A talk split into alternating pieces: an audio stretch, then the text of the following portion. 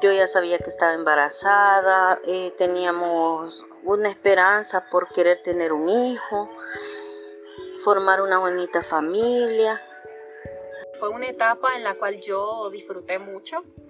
Eh, y pues la verdad afortunadamente no, no padecí como de síntomas de, de vómito, de asco, de mareos, nada de eso. Cada vez que iba a hacerme los ultrasonidos, eh, una emoción tan grande el escuchar el latido de mi bebé. Yo me enteré de que iba a ser niña hasta el final, entonces eh, estaba así como esa sorpresa de qué va a ser y cada vez que iba me alegraba, ¿verdad? Pero al final no se dejaba ver.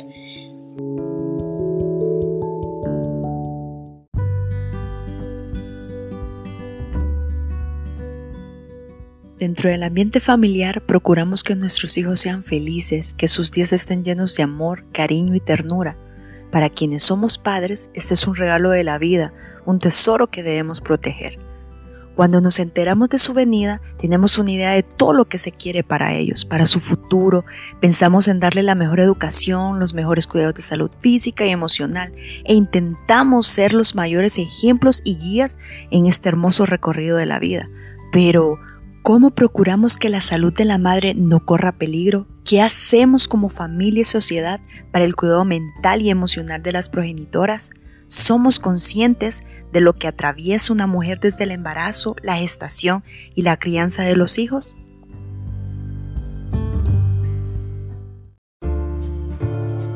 Somos vida, somos amor, somos madres. Pamama, una idea original de Paola Vargas, bajo la producción de Psicomedia.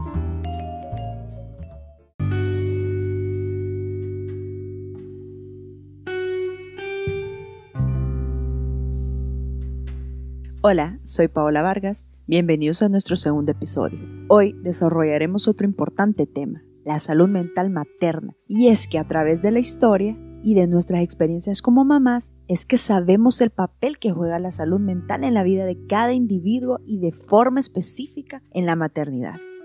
En este episodio hablaremos de algunas situaciones, tiempos y roles que juegan un papel fundamental durante la vida de las madres como ser la salud mental, la gestación, los trastornos perinatales, la violencia obstétrica y la lactancia. Para esto contaremos con una panelista de lujo, Andrea Arevalo de Mama Andy, quien es especialista en cuidados de recién nacidos, educadora de parto, técnico certificado en seguridad infantil y asesora de lactancia.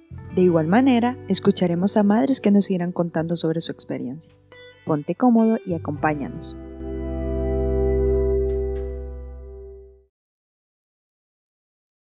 Desde el embarazo, una madre puede enfrentarse a distintos escenarios y estados de ánimo. El trabajo, la ausencia del mismo, la economía, disrupciones familiares, padecimientos y demás prejuicios sociales son algunos de los factores que intervienen en la salud emocional de la madre y el hijo. El estrés y la enfermedad mental materna pueden afectar al feto y al recién nacido, con un impacto en su desarrollo emocional, cognitivo y físico. La atención y los cuidados hacia la madre y su salud mental facilitan un vínculo efectivo con el bebé, una mejor adaptación a los desafíos y mayor seguridad personal.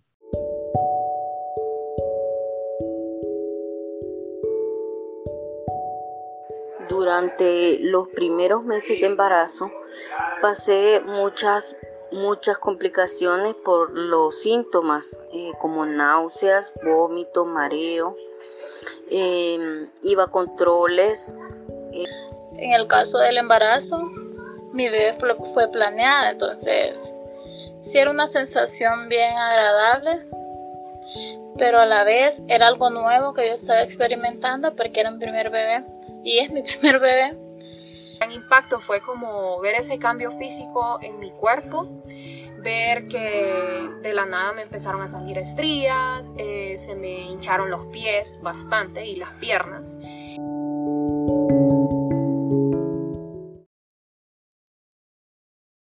Los psicólogos Antonio Canovindel y Juan José Tobal de la Universidad Complutense de Madrid, en su trabajo sobre ansiedad y estrés, nos dicen que las emociones son reacciones psicofisiológicas de las personas ante situaciones relevantes desde un punto de vista adaptativo, tales como aquellas que implican peligro, amenaza, daño, pérdida, éxito o novedad. Estas reacciones son de carácter universal, bastante independientes de la cultura. Desde un punto de vista psicológico, la alegría, el miedo, la ansiedad o la ira son emociones básicas que se dan en todos los individuos de las más diversas culturas. Poseen un sustrato biológico considerable son esencialmente agradables o desagradables, nos activan y forman parte de la comunicación con los demás y a su vez pueden actuar como poderosos motivos de la conducta. Andrea, contanos, ¿qué es la salud mental?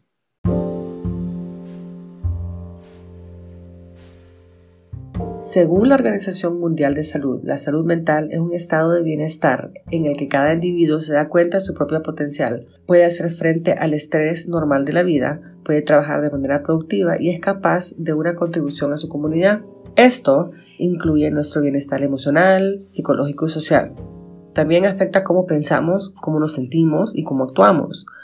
Esto ayuda a determinar cómo manejamos el estrés, cómo nos relacionamos con los demás y cómo tomamos decisiones. Es tan importante la salud mental en todas las etapas de nuestra vida, de nuestra infancia hasta nuestra vejez. ¿Cómo repercute en la vida de los individuos? Es un efecto multiplicador, en mi opinión, que no solo afecta al individuo, sino a, a todos los que están a su alrededor, ya sea con quien vive inmediatamente en su casa, con quien se rodea en el trabajo, con quien se rodea eh, como su círculo de amistades, etcétera, etcétera, porque así como lo mencionamos anteriormente, es cómo reaccionamos nosotros básicamente a la vida y el por qué. Nuestra salud mental determina un montón de nosotros de qué tan bien estamos en nuestros pensamientos, en nuestro estrés, en nuestra relación con los demás. Y es algo que de verdad eh, le ponemos eh, eh, poquitamente, poquito tiempo, pero la verdad es lo más importante para mí en nuestra vida, el poder determinar qué tan bien estamos en una escala mentalmente. ¿Estamos bien de pensamiento? ¿Estamos un poquito aquí, un poquito allá? ¿O estamos mal?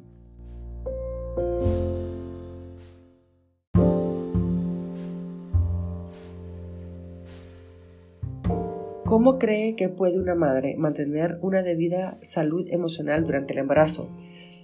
Excelente pregunta. Creo que esta es una pregunta a donde tenemos que determinar un par de factores primero. Primero que todo, hay que ver las circunstancias alrededor del embarazo.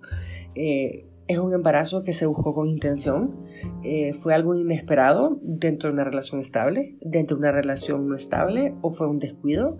Eh, fue un embarazo que costó llegar a él, hubieron eh, factores de infertilidad, eh, hubieron pérdidas antes, eh, fueron circunstancias violentas por las que este embarazo llegó a ser.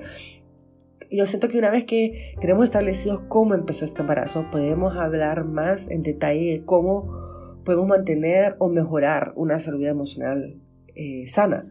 Obvio, si fue un embarazo por circunstancias violentas, eh, o si fue un embarazo que costó llegar a él y hemos tenido pérdidas antes, creo que lo saludable es que busquemos ayuda profesional ya a ese nivel.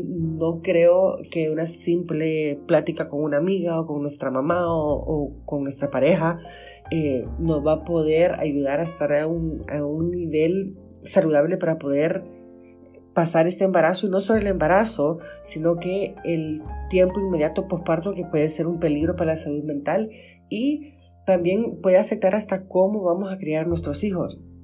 Em, si estamos hablando de un embarazo que se buscó con intención, entonces en, general si es una madre eh, de bajo riesgo, es una madre que no tenía problemas de salud mental antes, lo más seguro ella va a poder mantener una vida similar, eh, mentalmente hablando, salud de salud, eh, a lo que tuvo antes del embarazo. Si fue un embarazo inesperado, ya sea como hablamos dentro de una relación o no, o está soltera, ahí ya vienen otros factores. Ahí es donde tenemos que entender, em, aún si fue dentro de una relación estable, qué tal si era una pareja que ya no quería tener hijos y en X eh, edad de su vida se dan cuenta que están embarazados y puede ser difícil eh, poder marinar la idea, poder entender la idea de que viene otro bebé en camino cuando ya tenemos planes sólidos para el futuro. Es cierto de una relación no estable, también entramos en un montón de factores que en nuestra cultura también em, no nos, nos hace un poquito más difícil poder vivir eh, una salud mental saludable, a donde si fue una relación no estable antes de un matrimonio, que es creo que lo ideal en, nuestra sociedad, eh, viene la presión por el matrimonio, a donde en lo personal yo no pienso que solo porque dos personas están casadas el niño va a crecer en un, en un ambiente amoroso y tranquilo. Eh, si fue un descuido, ahí también entramos en un montón de otros factores de qué quiere hacer ella para proceder, eh, si quiere ser ella una situación donde ella puede quedarse, quiere y puede mantener un bebé, lo quiere poner en adopción, cuáles son sus opciones. Entonces la verdad es que es una pregunta un poquito como cargada porque hay que entender, creo que nuestra posición como mujeres y como madres es poder entender y poder respetar la situación de la otra. No todos entramos en un embarazo en la misma situación. Eh, gracias a Dios las mías estaban, mis embarazos fueron dentro de un matrimonio, fueron deseados, fueron buscados los dos. No tuve problemas de salud mental ni durante el embarazo, ni para quedar embarazada, ni después en el tiempo posparto. Pero sí he visto casos a donde fue inesperado o a donde fue por violencia. Entonces ahí ya sería que, lo, que los detallemos caso a caso. Em, y lo ideal sería si nosotros sentimos como que no nos sentimos cómoda con lo que está pasando con nosotros ahorita, buscar ayuda profesional. Es lo ideal, es alguien que está literalmente entrenado, que ha sacrificado X cantidad de años de su vida para poder ayudarte a tomar decisiones y a poder entender el porqué de cómo estás tomando tus decisiones, etcétera, etcétera, etcétera. Pero creo que la ayuda de un terapeuta eh, sería lo ideal en ese caso.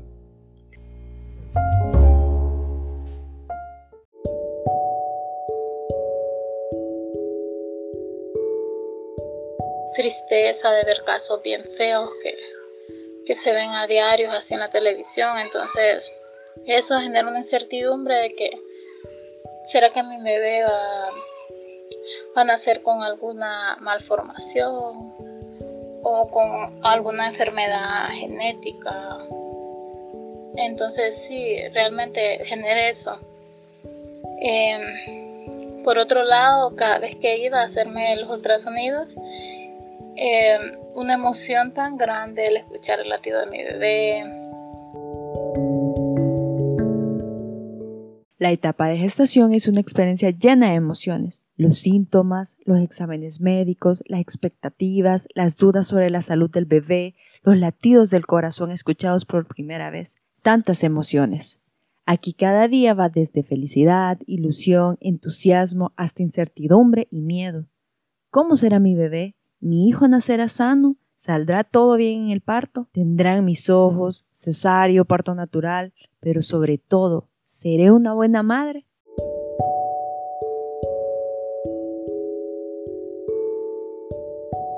Realmente que es cansado, es muy cansado.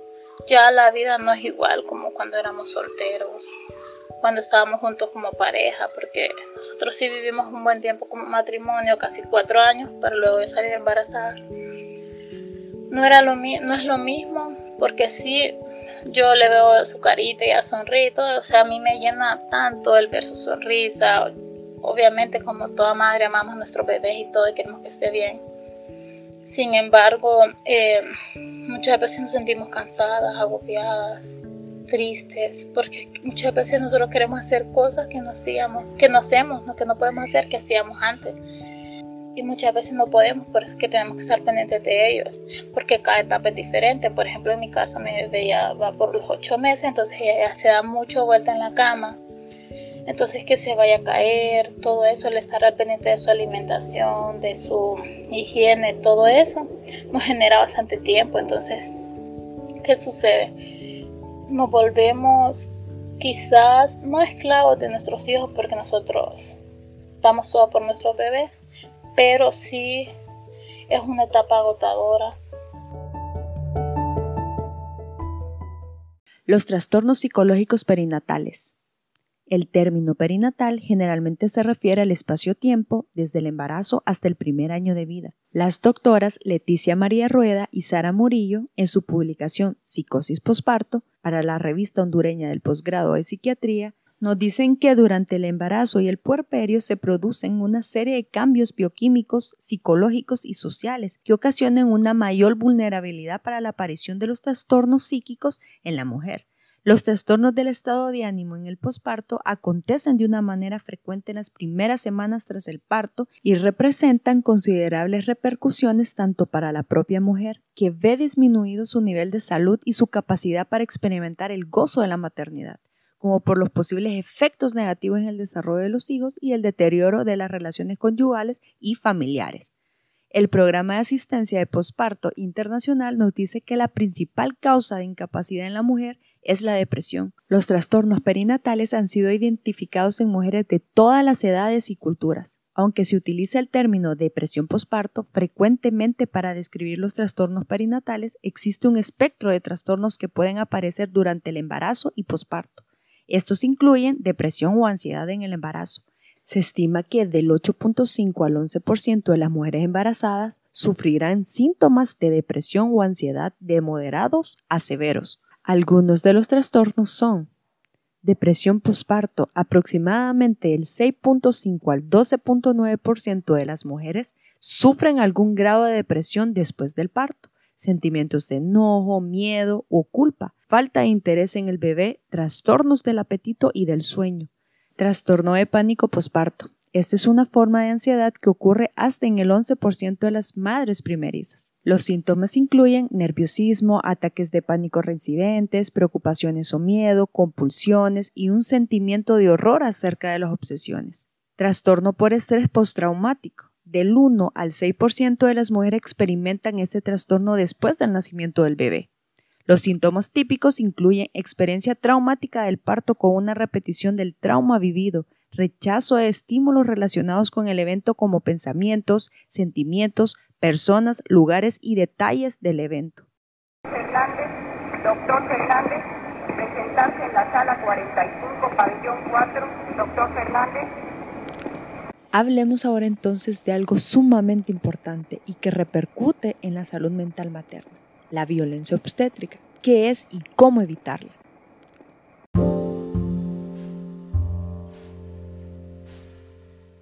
la violencia obstétrica es el abuso físico, sexual y o verbal, la intimidación, la coerción, la humillación y o el asalto que se produce en el, parte, en el parto por parte del personal médico. Esto incluye las enfermeras, los médicos y las parteras.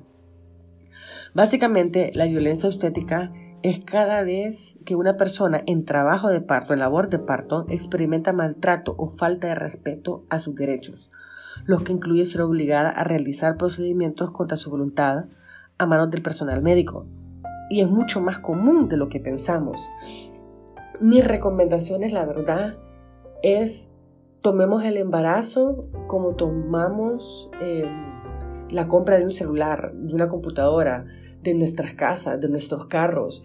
He notado que vemos muchos que estamos buscando ciertos elementos en el carro que queremos comprar y andamos de agencia en agencia comparando y buscando, pero para nuestro parto, toda decisión, todo lo dejamos a manos de los doctores.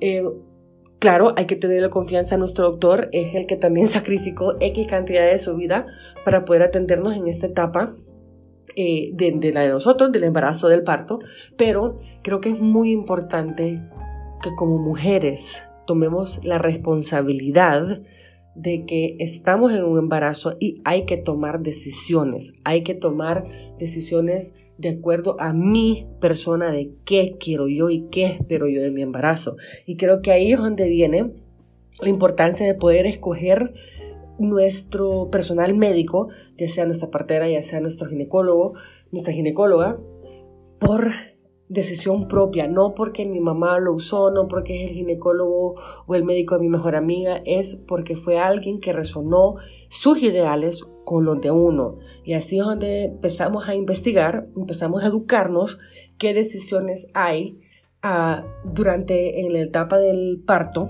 qué decisiones hay en la etapa postparto, qué decisiones hay que tomar con el pediatra, qué decisiones hay que tomar para este niño desde el día que nace en adelante. Entonces mis recomendaciones para evitarla es la educación, tomar una clase prenatal.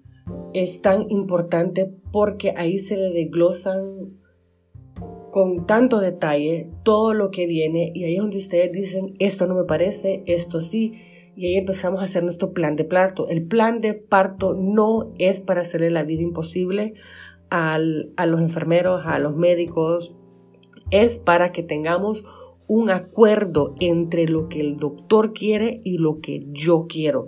El plan de parto por tiempos se ha vuelto algo bien complicado, lo hemos hecho hasta casi parecieran documentos legales, el plan de parto debería ser algo bien sencillo, no más de una página, bien con letra grande, que se pueda leer con facilidad, nada de mm, de grandes párrafos, deberían de ser líneas individuales, casi como puntos, como 1, 2, 3, 4, lo más importante que, es para nosotros que esté arriba y lo menos importante que termine al final. Bien básico. Un ejemplo. Em, número uno, no quiero epidural y no quiero que me la ofrezcan, por favor. Número dos, no quiero que le den em, eh, fórmula de bebé al nacer. Eh, quiero dar lactancia materna exclusiva. Número 3. El bebé va a pasar en mi cuarto y no irá a la... No, estará en la, enfermería. Que quiero que duerma conmigo. Perfecto. O sea, eh, son oraciones bien cortas, bien específicas lo que queremos, pero no son para llegar el día del parto a tener una conversación con el doctor. Esa es una conversación que se empieza alrededor de como a mitad de embarazo, a donde usted empieza a tener una conversación con su doctor y los dos vamos a ir cediendo, ok, esto sí se puede hacer. Hay que ser realistas que en Honduras no se puede un montón de cosas, pero lo que también le digo a un montón de mis clientes, si usted no pregunta, entonces la respuesta siempre va a ser no. Y si usted pregunta en este embarazo, capaz para el otro ya vaya a ser una opción, porque no solo usted preguntó, sino que fueron las mismas eh, pacientes de todo un año que preguntaron. Entonces se abrió la oportunidad para que esto sea algo que pueda pasar en su siguiente embarazo si usted quiere. Pero lo más importante eh, que le puedo dar a cualquier mamá es estudiar, estudiar, estudiar, estudiar, por favor. Estudiar sus opciones, estudiar eh, y quién quiere que, que le atienda su parto, estudiar a quién quiere tener alrededor y tener conversaciones abiertas y sinceras con nuestra pareja o con nuestro personal de apoyo de qué queremos el día del parto, qué queremos durante las visitas del recién nacido, cómo queremos criar este niño juntos, cuáles van a ser nuestros ideales, cuál va a ser nuestra base.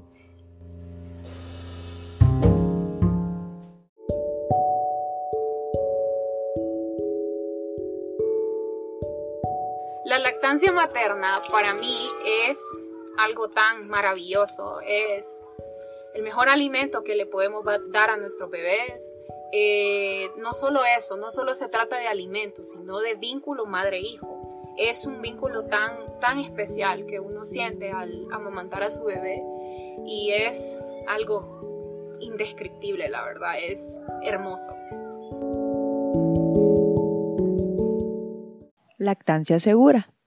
Los estudios sociológicos de varios grupos étnicos aportaron conocimientos interesantes todos tenían algo en común. El parto era un evento privado donde se protegía la intimidad de la madre con el recién nacido y se establecían significativos vínculos afectivos desde la primera toma.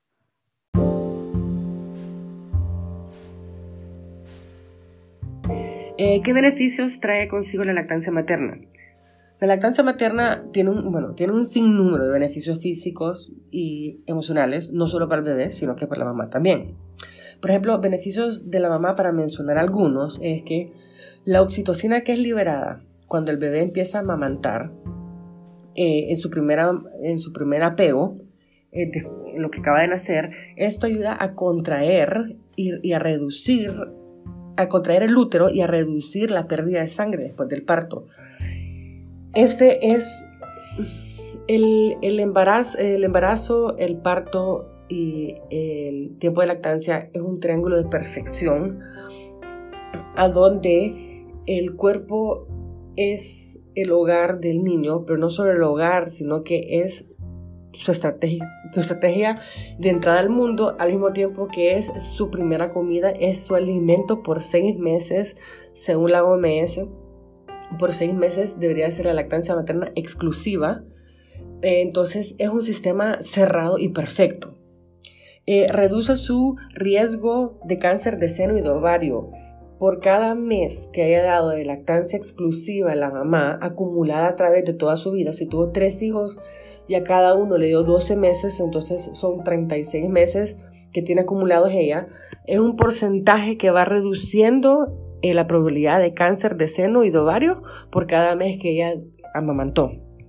Eh, puede disminuir su riesgo de osteoporosis también y algo que creo que a todo nuevo papá le cae muy bien es que es mucho más económico que la alternativa. Los beneficios para el bebé, entre algunos, ayuda a despertar el sistema digestivo del bebé con una combinación ideal de proteínas, grasas, carbohidratos, minerales que son específicamente diseñados de parte del cuerpo de la mamá para el crecimiento óptimo del bebé. El sistema mm, intestinal del bebé eh, de, todo el mundo tiene unos deditos que se llaman unas vilas, vilas se llaman en inglés, que es la que recogen, las que absorben los nutrientes para pues, nuestro cuerpo. En el bebé, el bebé está tan perfectamente diseñado y la lactancia materna que en la primera toma que tenemos, el bebé eh, abre su sistema digestivo porque aunque en el embarazo él estaba reciclando eh, líquido amniótico y se lo tomaba y hacía pipí, eso no le despierta su sistema digestivo todavía, sino hasta que por fin se pega a la mamá y agarra la leche mágica, la que vale oro, el calostro, ese le va abriendo todo sistema uno por uno al bebé. Es de verdad para mí una maravilla. Eh, también reduce el riesgo de la muerte súbita en los bebés. El, eh, el porcentaje de bebés que mueren por muerte súbita, que todavía no hay una explicación de por qué, es menos del 50% de los bebés que mueren en muerte súbita que toman exclusivamente eh, fórmula. Eh, en situaciones eh, de desastres o de emergencia, la lactancia materna siempre está disponible. Aparte de esto, este es un beneficio para el bebé porque cualquier desastre natural que tengamos o problema o emergencia, el bebé siempre se va a poder nutrir sin problema porque la mayoría de las veces un niño hasta como los seis meses pasa pegado a su mamá. Y esto, encima de todo esto, esto reduce el riesgo de diarreas y infecciones respiratorias y del oído. Es bien común, es bien común em, las infecciones de oído eh, y la diarrea por eh, pepes mal lavados o por fórmula mezclada con agua que no era higiénica, que no estaba hervida, que no era limpia. Mucha madre por algún motivo no puede dar pecho a su hijo. Entonces, ¿qué bloqueos se dan para que esto pase? Otra excelente pregunta. Aquí es ahí donde que tenemos que determinar por qué no puedo dar eh, pecho a la mamá. Eh, las siguientes razones son las únicas razones por las que una mamá no podría dar a pecho según el CDC, que es el Centro para el Control y Prevención de Enfermedades. Em, en mis cursos de lactancia son bien claros que las razones por las que no se puede dar de, mamá son, de mamar son bien pocas. Eh, número uno, el bebé es diagnosticado con galactosimia, eh, que es em, un problema que creo que tiene el bebé digestivo que no puede eh, metabolizar algo dentro de la leche y puede ser fatal. Entonces, que el bebé esté diagnosticado con galactosimia número uno. Número dos, que la mamá esté infectada eh, con VIH. Una mamá infectada con VIH no es ideal, sería, la verdad, prohibido que dé lactancia materna exclusiva, ya que es un intercambio de, de, fluido del cuerpo. Eh, la mamá está infectada por el virus linfotrópico de células T humano tipo 1, tipo 2, que es una enfermedad. Y número 4, la madre está usando drogas ilícitas de la calle. O sea, si la mamá se droga en general, y no está siendo tratada en un programa supervisado específico que sí le da permiso para poder dar de mamar, que, eso solo en, en países de, primera, porque en países tercermundistas no tenemos esos programas. Entonces, mamás que están usando drogas ilícitas. Y la última es la mamá sospechada o con confirma con el virus de Ebola. Ahorita que estamos hablando del virus que está pasando por ahorita, estoy tratando de poder buscar información, informarme, porque no, no les pudiera dar información clara si es recomendado o no que una mamá deba mamar si ella es positiva por el COVID. Pero les seguiré buscando información. Pero según la CDC, solo son esas cinco razones.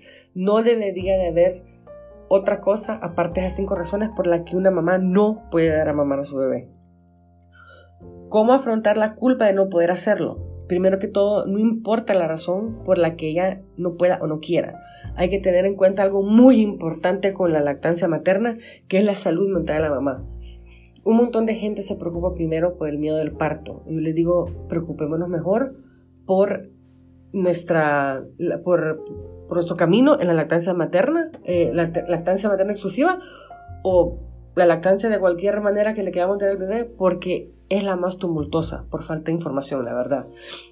En si su pediatra, ginecólogo le da material de apoyo a ella y poder explicarle el por qué no puede dar pecho, entre más se informe ella, más fácil va a poder ser em, partir con esa idea o con ese sueño que teníamos de la lactancia. Si ella no quiere dar a pecho, creo que como sociedad como familia y como amigos cercanos, es nuestro deber respetar las decisiones propias de otros y no tratar de imponer sobre ella lo que funcionó para nosotros o lo que funcionó para otros. Por favor, seamos, hay, hay tanto, hay tanto que tenemos que ser conscientes cuando viene a, la etapa del embarazo, el posparto, la lactancia, que muchos queremos imponer sobre la mamá lo que funcionó para nosotros, lo que funcionó para nuestra mamá, lo que funcionó para otra, la verdad es que hay que aprender a respetar decisiones de otros, especialmente cuando no nos incumben, cuando no somos parte de la decisión de las vidas, de las soluciones. Eh, seamos amigos o familiares que podemos escuchar y respetar y dejarlo ir. Creo que por eso hay tanto problema de depresión postparto, de ansiedad postparto, eh, porque todo el mundo siempre le llega aunque sean por buenas intenciones, a una mamá con qué debería de ser ella. Em, entendamos por favor que toda mamá está intentando hacer lo mejor que puede y aunque le caigan una tormenta sin fin eh, de opiniones, ella debería de escuchar a sus instintos y debería escucharse a, su misma, así, a ella misma y ella poder tomar decisiones con su pareja o ella misma para qué es mejor para ella. Pero creo que lo más saludable mentalmente para cualquier mamá en embarazo o en etapa posparto o de lactancia es apoyémosla, apoyémosle sus decisiones, eh, respetémosla, eh, respetemos cómo ella quiere em, llevarse con esta etapa nueva en su vida y entender de que nosotros tenemos toda libertad de poder hacer lo que nosotros queramos, pero también respetemos lo que otros quieren. Muchísimas gracias Paola, te agradezco mucho el que me hayas invitado. Créeme que este es un, tema que me súper apasiona. Eh, espero que nos podamos ah, tener otra entrevista otra vez en el futuro. Gracias.